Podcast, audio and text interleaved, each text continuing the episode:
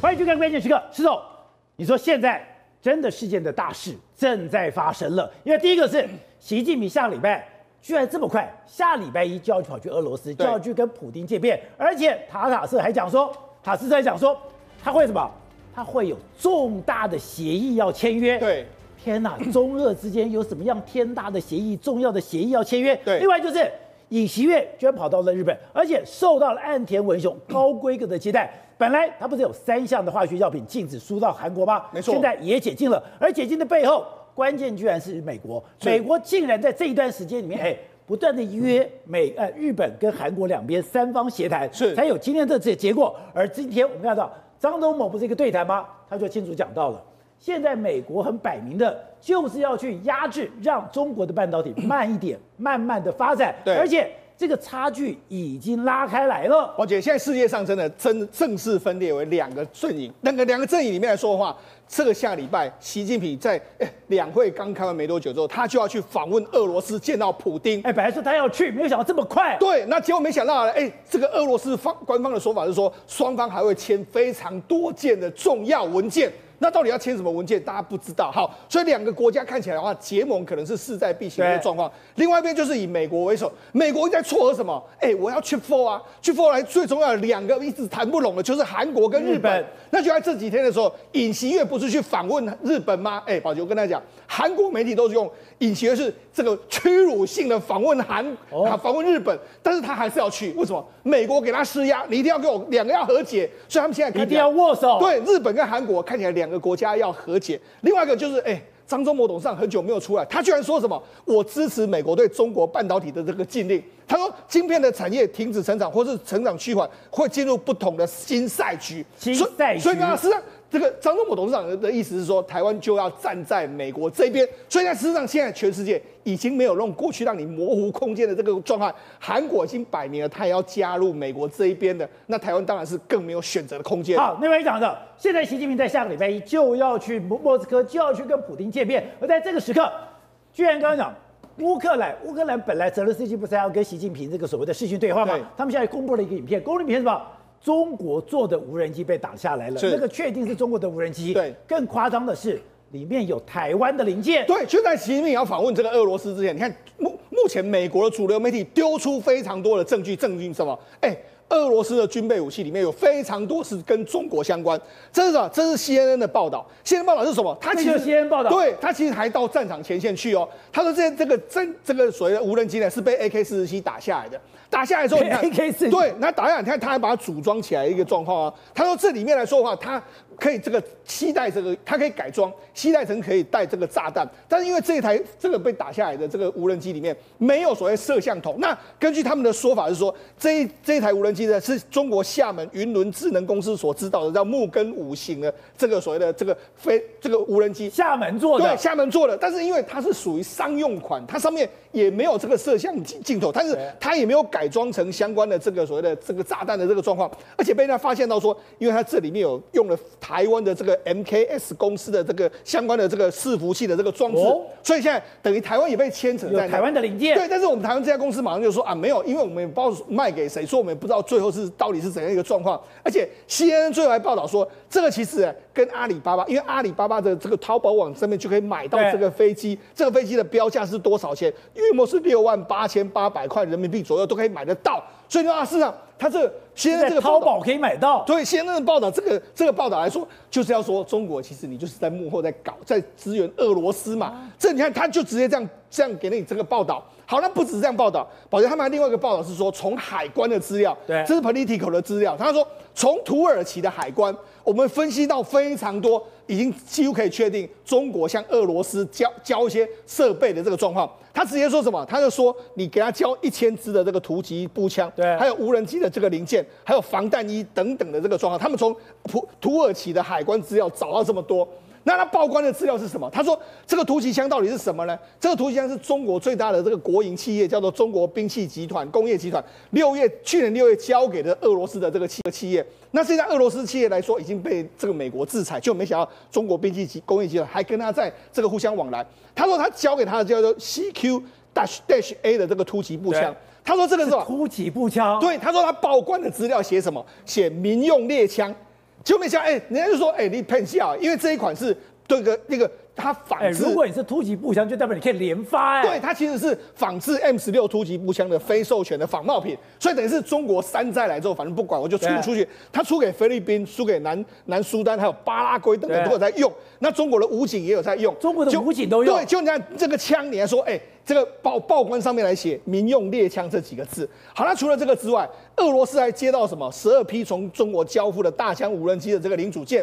还有超过十二吨的这个中国制的这个防弹衣，防弹衣，对，而且还是从什么？他美国连说你从什么地方交货都知道。他说从中国新兴广州进出口公司引进，然后货品经过土耳其之后转付到俄罗斯。所以他现在还说，哎，你还怎么还从中国啦这些地方进口什么微晶片啊、热像仪啦、涡轮涡轮的这个这个燃气的这个涡轮，还有发动机等等的相关的设备，出来就说。这些资料几乎可以证明了，你中国虽然没有在实际，你没有把武最终的武器交给他，对，但你在很多设备上面，很多的民用猎枪啊，你还交给他，所以他现在越来越多证据，他们想要在你习近平去访问俄罗斯之前，我把你赞助俄罗斯的证据全部都给你翻出来给你看。所以你虽然没有直接给俄罗斯，但是你透过伊朗，你透过土耳其，我从这些海关资料里面。我也都知道你送了什么东西。对，所以你知道，事实上，美国媒体，我觉得在接下来两天一定会有更多资料。反正，在你去访问俄罗斯之前，我就要。把你们的这个过去往来的资料全部给，所以我就定调定性，中俄已经联手，而且中国已经介入了俄乌战争了。对，好，那另外一边来说的话，美国还做什么事？美国这这个礼拜一直要撮合日这个日本跟这个韩国要和好，因为啊，去 Four 里面来说，日本跟和韩韩国没有和好，根本不可能成型。就那这个礼拜不是尹锡悦到这个日本去访问吗？他们还吃了这个蛋包饭这个之类之类事情。可是啊，尹锡悦在日在韩国国内被骂翻天，被骂，因为他已经放弃了这个相关的这个球场，球场都放弃。二战二战战二战之后的这些工人的这个球场，他已经放弃，由韩国的财团自己来负责嘛。那韩国财团是呢？所以你说尹锡悦今天去访问日本是要付出代价的，对，他内部是有很大的压力。即使他内部的民众对他有很多的质疑，有很大的压力，对，他还是非去不可。大家都骂他，骂他说：“哎，你没有民族的这个情感。”而且，那岸田文雄跟这个尹锡悦在讲话的时候，他们这个岸田文雄还说：“哦，过去我们你们韩国政府已经答应我们的事啊，包括什么慰安妇的这个事情，这就不要再提了吧。过去就让他过去。”哎，其实，在韩国国内，你看尹锡悦的脸，他其实有一点无奈，但是他没办法，他只能够接受这样一个状况。但是为什么要这样子呢？而且很简单，因为韩国现在。过去一段时间呢，它跟中国经济绑在一起，绑太深。那中国、韩国今年前三月的出口相当糟糕，特别是出口到中国的晶片是非常非常的糟糕，因为美国对你的这个封锁，你没办法出很多晶片到中国大陆去。是，再加上说，而且中国的需求也减少了。对，再加上说，你看，因为呢，你过去一段时间，安倍对日韩国设下了三三项产品。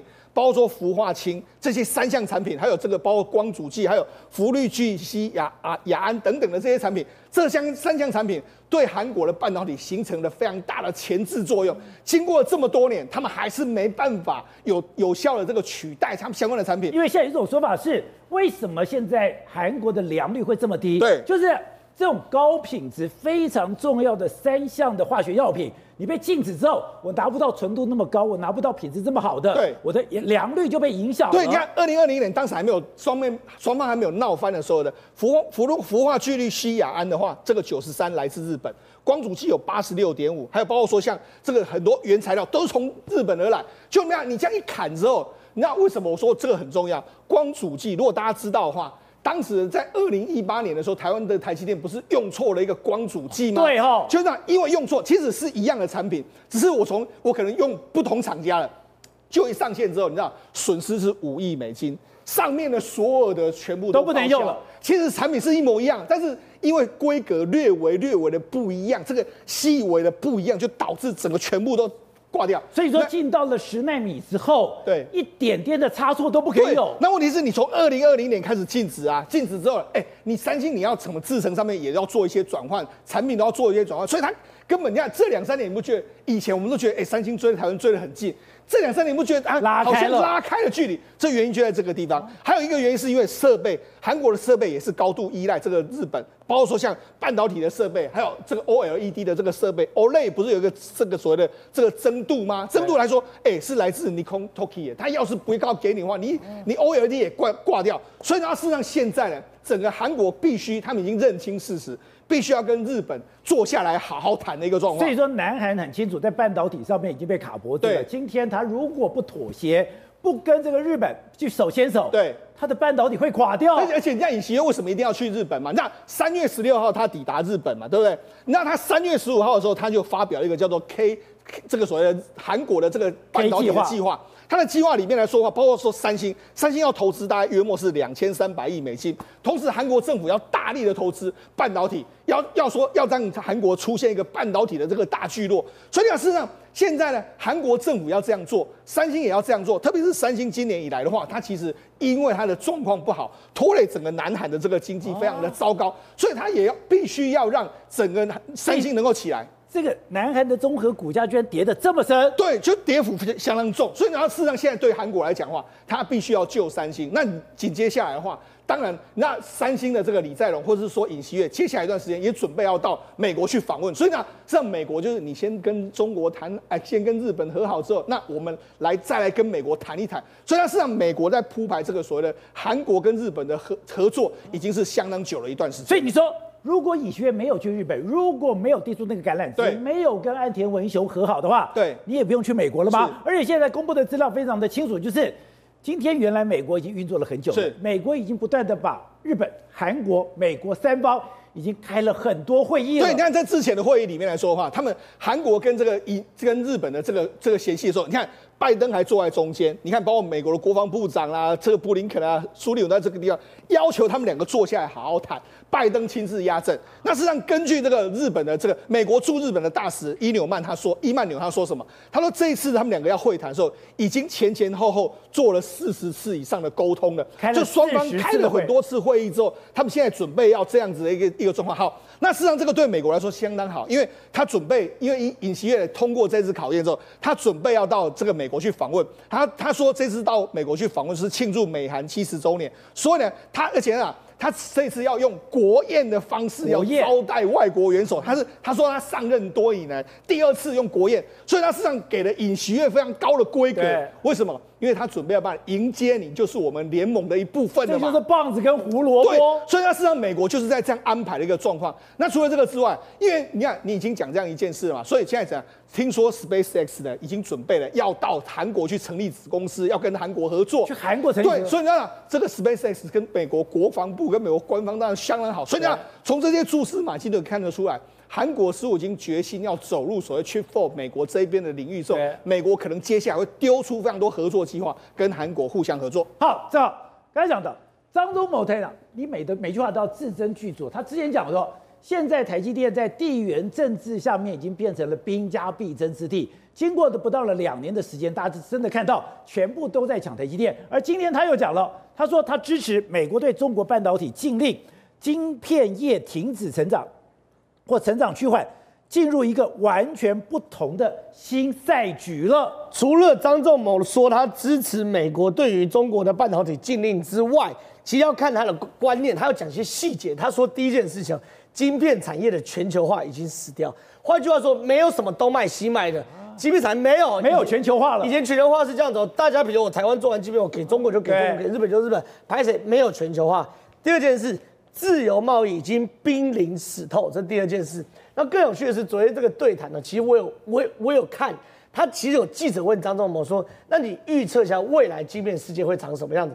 张忠谋把这个问题丢给 Chris Miller 说：“我想听你怎么讲。” Chris Miller 说：“他认为未来会变两个世界，一个是中国、俄罗斯的晶片，一个变世界，比如说以台积电、西方、日本、美国的晶片。”讲完后，张忠谋点头认为未来就长这样，是这个样子。对，所以以后会变成一个世界两种规格啊，或是一个世界两种晶片的未来。所以现在美国就是要在晶片上面彻底。跟中国切干净。对，那中美国人讲的很，美国整概念是很清楚，我就是要跟你切干净，你也不要跟我啰里吧嗦。你有办法二零三零中国制造，你自己去中国制造，你做不出来就是这自由化已死。那为什么自由化已死？他讲自由化已死。对，那为什么自由化已死呢？因为呢，现在最新的讯息出来，彭博社说啊，拜登政府要进一步收紧对中国晶片的制造。什么意思呢？原本呢，我们想说有这么夸张，以后真的会一个世界两种规格吗？我跟你讲，拜登政府现在很清楚，正在跟美国、日本跟荷兰讨论，连最最最原本的深紫外光机都要去禁啊。对，这个深紫外光都要禁，因为现在只有禁极紫外光机哦。未来禁深紫外光机，而且是什么禁法？全面封杀。我不止新款不准给你，我二手机台也不给你，升级套件也不给你，而且我刚刚讲的新款二手升级套件也不准你透过其他国家的中转出口，对，全面禁止。所以换句话说，现在最新有可能的是什么东西？现在深紫外光机有几种型号？现在最有可能进的型号是一九六五 CI、一九七零 CI 跟一九八零 DI。你不用了解什么型号，简单讲了。一九六五 CS 让中国回到二零一三年以前，那二零一三年再以前就要回到二零零九年以前。简单讲啊，他要把中国的技术哦封印在今年二零二三，对不对？对。封印在十年以前。十年前。对，所以张忠谋昨天来讲哦，就他了解中国目前的水准跟五六年前的台积电一样，对，对不对？那是五六年前。可问题是，美国现在下重手要封锁到二零一三年以前。简单讲了。不是张仲谋这句话其实非常耐人寻味。他说，现在中国碰到了一些关卡，他说中国碰到这些关卡，台积电五六年前就碰过，台积电都克服了，就代表台积电五六年前过的关卡，你中国是过不去的。对，他在讲技术门槛，就是说我们现在已经技术门槛是领先中国五六年，可这还在美国没有强力制裁的前提之下。可当美国强力制裁，你可以看到现在型号出来嘛，他要从一九六五 CI 开始制裁的话。那就是一刀切，这个红线会画在二零一三年。对，所以呢，中国的世界，中国科技业将会被冻结在十年前。更可怕的事情是，当中国被冻结在十年前的时候，世界是在往前跑的。明年是二零，动不了的，世界还往前跑。对，世界是往前跑。明年二零一四、二零一五、二零一六、二零二、二零二四、二零二五、二零二六，中国冻住。台湾世界往前跑，就是美国最大的特质嘛。所以现在这个东西，大家不要觉得封杀是开玩笑。对，短时间之内可能觉得有落差，但没有落差那么大。而且我看了之后，我才知道说，原来就是你的深紫外光机也有三六九等，是你的深紫外光机，连你最基础的都不能给中国。最基础就是一九六五 CI，二零一三年呢、啊，那比较好是一九八零。DI 嘛，如果连一九八零 DI 都没有的话，这我坦白讲还 OK，大家混口。可你连一九六五 CI 都不行，就表示，哎、欸，他说会打回四十奈米了。对，所以会打回四十奈米哦，所以就是二零一三年以前，所以中国是真的是非常非常惨。那而且呢，美国对中国科技的封杀，其实坦白讲，除了硬体之外，软体也在封杀。比如说抖音，现在抖音这种禁法，我坦白讲已经禁到就是跟中国讲说，你要么就把所有股权卖掉。你卖给美国人，卖给台湾人，卖给日本人，你中国不要只有，他真的要禁了。对，你要么你就不要持有抖音，要么我就禁你。那抖音就说怎么可能做得到？可问题是哦，美国现在发现哦，抖音现在夸张到什么程度？他们用什么？抖音哦，只要你手机有下载抖音，你的手机就像藏在你口袋里的间谍一样，它是这样形容哦。它包含你接收什么讯息，走去哪里，甚至你里面的所有 email。你的行程，甚至它会监听你平常的。这么恐怖！我跟你讲，大家不太相信手机会去监听，对不对？对。其实你去搜寻一下，这个 iPhone 其实都会监听你平常在聊天。你有事没事跟女朋友聊一下，说什么我要去日本玩，马上推播日本的讯息给你。手机本来就会监听，那这些事情大家讨厌归讨厌，可毕竟在自由世界还勉强可以接受。可是呢，抖音因为它下进到你的手机里面，它可以去窃取那个监听的语音。回传给中国的政府，那这次就很麻烦哦。因为是美国官员在讨论所有机密事件，因为手机里面里面有抖音，所以这种机密的讨论全部往中国传的话，那等于是赤裸裸的间谍嘛。所以他们用口袋里的间谍来形容抖音嘛。所以美国基于这种理由要把抖音禁掉。好，廷辉，现在美国国会山东报居然讲到说，现在中国对台湾有三种。等于说怎样吧，并吞的一个方式。第一个当然我就和平统一，第二个是我用武力威胁，威胁在威胁下你给我统一，第三个是实在不行我就直接打你。他说美国现在要做什么？美国就是这三项，美国要确保这三项都不能让中国得逞，就在这个时间点，大兵跑过去了。对，到最后都是统一，因为中国他必须要拿到台湾之后，他才有办法继续发展下去。对，因为他知道说台湾其实是西方世界对他的一个破口。怎么想呢？你看现在不管是日韩或者是美国，他们在组建这种联盟的时候，台湾是不是一个破口？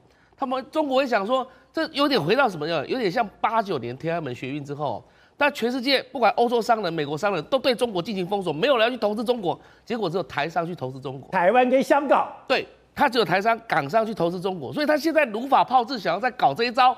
也就是说，今天来讲的话，没关系，你半导体都封锁我没关系，我还有台湾。我今天不管怎么样，你只要我抓住一点，就是说台湾是中国一部分，那全世界都是都是把这个原则一直在套到其他国家去，除非是其他国家不愿意接受，或是其他国家要跟台湾建交，否则来讲的话，这个跑不掉了。所以他到最后来讲的话，他要取台湾。所以为什么美国也那么担心呢？因为到最后来讲，台湾会不会是一个破口？这就是美国所担心的。那这一次的阿比哥的表现，对，就变成让美国看得更加清楚，是有可能形成破口的。这美国吓死了，对，会吓死了。所以你看到这件事情一定要跟美国讲清楚啊，否则来讲的话，美国接下来说什么要在台湾放一个区域的储备弹药库，对，或者是说要派美军到台湾来，或者是怎么样之类的，哎。你到时候的这个弹药库的东西被偷走、被摸走、摸到对岸去了。你看那个不是陆战队是什么？那个那个机枪，对，两个枪机，啊，不见的时候又可以突然间出现。那美国的弹药库会不会突然间不见了？然后突然又出现了？这个事情来讲的话，是美国是要防范的。所以说，如果中国真的在运作做一出戏，这出戏某个程度来讲是做给老美看的。是，所以我们就讲到这个东西来讲的话，让老美对台湾产生不信任感。让老美感觉到说，哎，台湾就是一个破口，我可能不能教台湾太多东西，那就成功分化台湾跟美国之间的关系嘛。那这时候台湾力量越来越弱的时候，没办法强化的时候。正好是他出手的时候啊，所以就为什么说他其实也在搞一出戏，借力使力哦。可能这个阿兵哥一出一开始过去来讲话，可能他也没想那么多，这个但大概可能就是一个逃兵之类的。但是当逃兵已经把渲染的变那么大的世界之后，他开始哎认真思考说，这或许可以作为一个台美之间敲开台美之间信任度的一个杠杆。对，那这个东西来讲的话就变得很复杂了。所以现在来讲的话，为什么我们国防部一直哦，就是说决策没办法定调，定调什么东西，到底是逃兵？还是说犯罪，还是说什么样之类的？那你要顾及到美国的观，美国的观感，不是？所以我现在才搞懂，你如果是逃兵，但你的逃兵有很多种，你到底是等于说台湾的御驾不归，还是敌前逃亡？敌前逃亡是十年以上唯一，或者是唯一死刑。如果你是欲驾无归未归，哎，你不过才五年以下，我怎么样去起诉你？我怎么样去追究你？这很重要。可这个追究就牵涉到两岸。那民进党搞不好不敢呐、啊。是啊，那敌前逃亡又分为所谓的吸血逃亡跟没有吸血逃亡，所以对他他来讲的话，一个头两个大。所以现在来讲的话，当然定调。啊，定调就是说通气，通缉的话，可能就是因为涉及到逃兵，所以现在已经来讲，确定一件事情就是逃兵。所以对美国来讲的话，他看到你台湾怎么处理这件事情。如果你逃兵这件一个上兵都没法处理的话，那这个不要讲这些将领了，你会退将或者是说现役的将领都有可能被卧底啊，可能被共谍啊。那这时候美国怎么处理？他怎么敢安心的把东西交给你？所以你看到现在啊，尹锡悦对岸田文雄书成，其实是因为就是半导体。把掌握在日本的手上，还有很多压力，很多是相关的供应链，至少有五五种以上的这个最关键的供应链都掌握在日本手上，所以尹锡悦不得不跟他低头。那同样的道理啊，那如果说全世界来讲的话，中国如果想要取得这个东西，他其实中国现在跟美国在玩马拉松哦，他他现在不管你，反正你要管你的你就搞你的，我现在跟普京抱在一起，为什么？至少俄罗斯这边有一些科技是我中国没有的。至少现在普丁会不会因此而交给他一些什么东西？比如说，至少是发动机吧，发动机至少教中国怎么做。所以中国现在学一点，学一点，学一点。等到时间到了，时间一长久了，到时候你美国会不会松懈？因为美国毕竟是个民选政府，跟中国是不一样。习近平跟你玩马拉松游戏嘛，所以到最后来讲的话，可能会有破口。而这个破口，大家都认为说有可能就是在台湾。好，所以董事长，大家都知道习近平要去莫斯科，可是昨天那天讨论是，他干嘛这么急？干嘛这么快？而且俄罗斯的媒体还说，他跟普丁会签署非常重要的文件。签署重要文件，我觉得这个还不一定呢哈。我觉得这个都是外界很多揣测。但是有一个现实的问题，就是莫现在莫斯科需要什么东西？枪炮弹药，就是枪炮弹药嘛。那他会不会提供给他？就简单一个问题，就这一件事而已嘛。其他都不要谈。我我前两天讲过，这两个重要产品。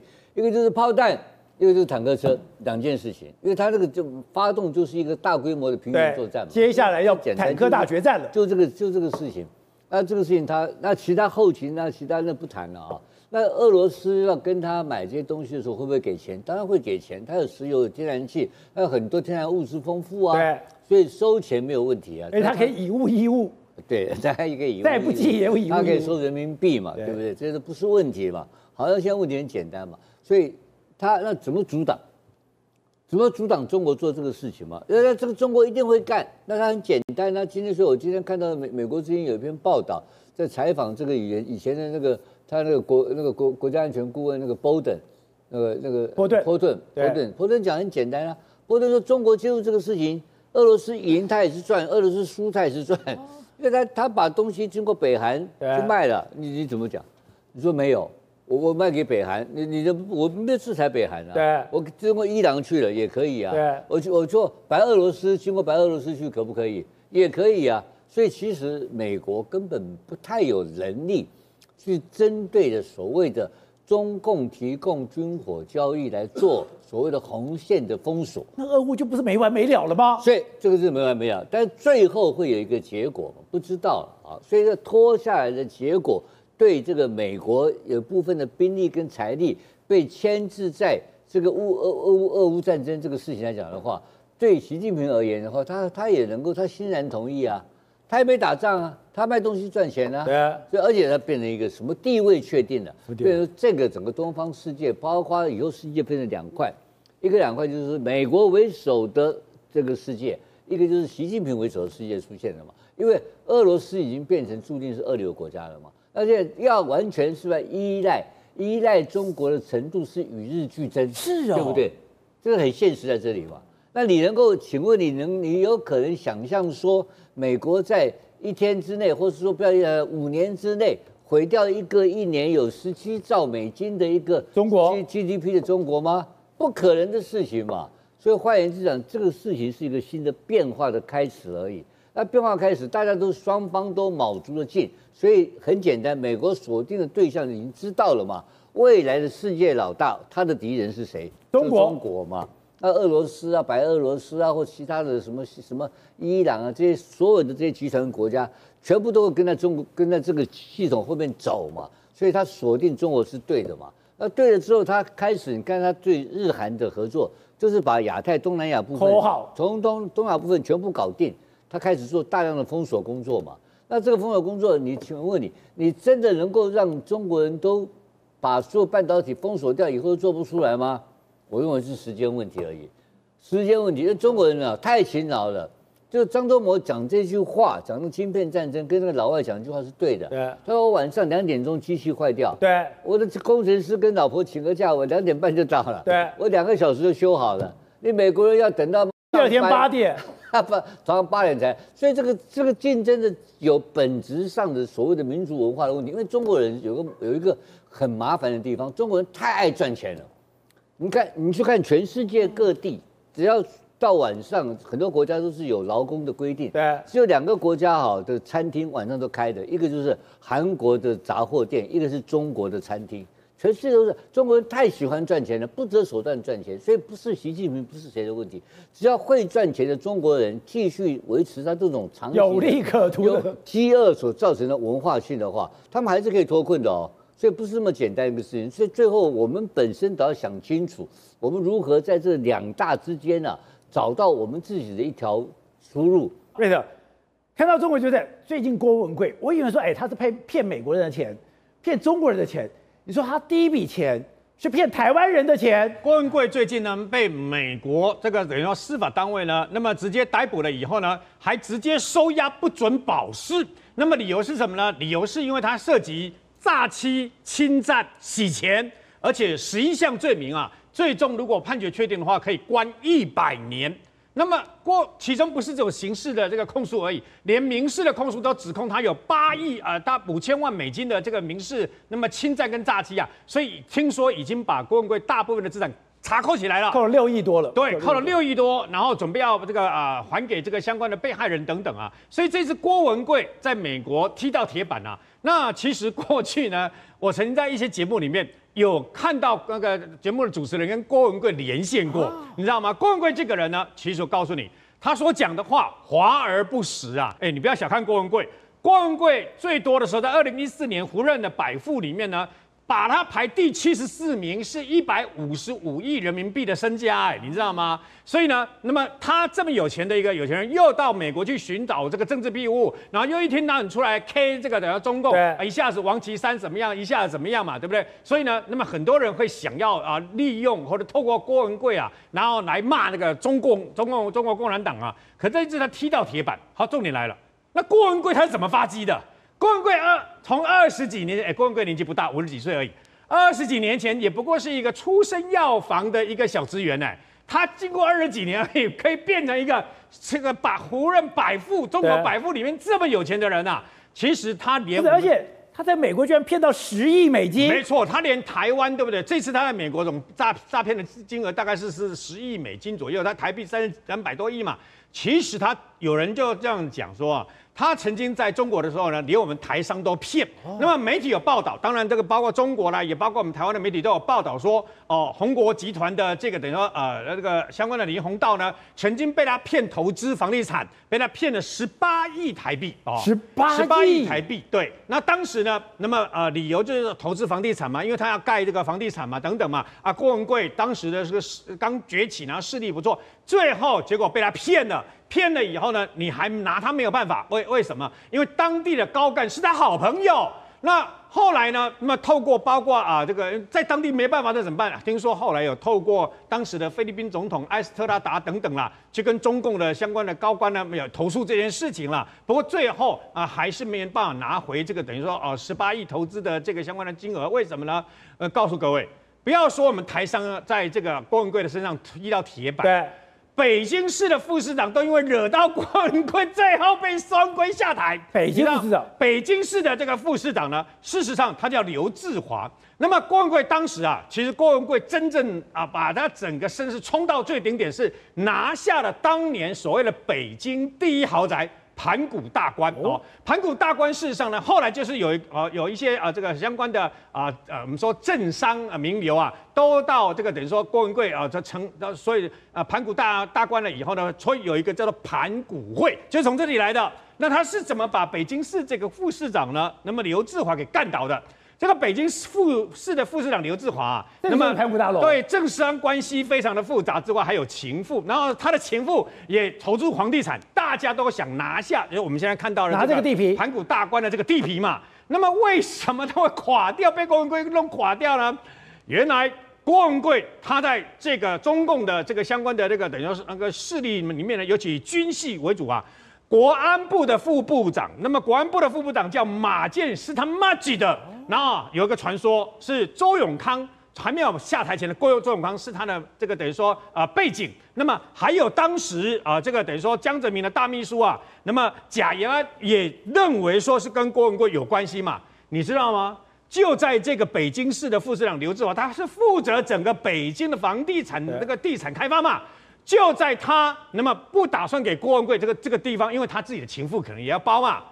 突然间，中共中央中纪委接获了一卷录影带，录影带内容是北京市副市长刘志华在香港的情色录影带，你知道吗？香港被拍了，哎，那个像电影的那个情节一样嘛，情色录影带，听说非常精彩。接到以后，马上接到双规，马上到在规定的时间到规定的地点，你说北京市的副市长刘志华去那边报到。从此以后就砰就垮了，你知道吗？垮了以后，郭文贵就顺利拿到这个盘古大观的地皮，然后呢，就推出了他大豪宅盘古大观。哎，不，盘古大观现在现在的行情超过三四百亿以上，哎，还几度要拍卖都流标，就因为跟郭文贵有关系都流标啊。那你就知道，那么郭文贵也因为这个关系啊，那么啊、呃，后来他在二零一三年十二月二十三号逃出中国，你知道？刚刚讲的那个国安部副部长马建，一直到二零一五年才中箭落马。马建听说，那么直接在这个接受这个审讯的时候呢，直接供出来说，那么他自己本身从啊从这个呃大概二零零八年到二零一四年呐、啊，收受了郭文贵六千万人民币的相关的这个贿赂，那用来干嘛？哎呦，房地产。啊，或者是说，啊，这个马建啊，他的房，他的这个亲戚什么的，啊，郭文贵用借钱的名义给他，以后去买了北京的相关的房地产，然后再把它回购回来，里面包括一般的住家，也包括所谓的商店，然后把钱这样骗变相的啊，这个等于说投资在马建身上啊。就因为投资在他敢投资也肯投资，所以他才会突然间二十几年，砰变成首富嘛。那大家会觉得很奇怪，那你到底是怎么有钱的嘛？原来他就是靠这些人，结果后来靠山山倒，靠树树倒，最后他的靠山全倒，所以他才被迫流亡逃到美国去嘛。那逃到美国去了以后呢，他就一天到晚爆料，然后中国富商。那么最有名的就是美国之音要访问他三个小时，一个小时后突然间中断所有的直播嘛，等等嘛。那郭文贵认为说是政治迫害，事实上郭文贵自己本身是充满了争议性，而这次真的踢到铁板了。为什么呢？搞不好真的要在美国的牢房度过余生了。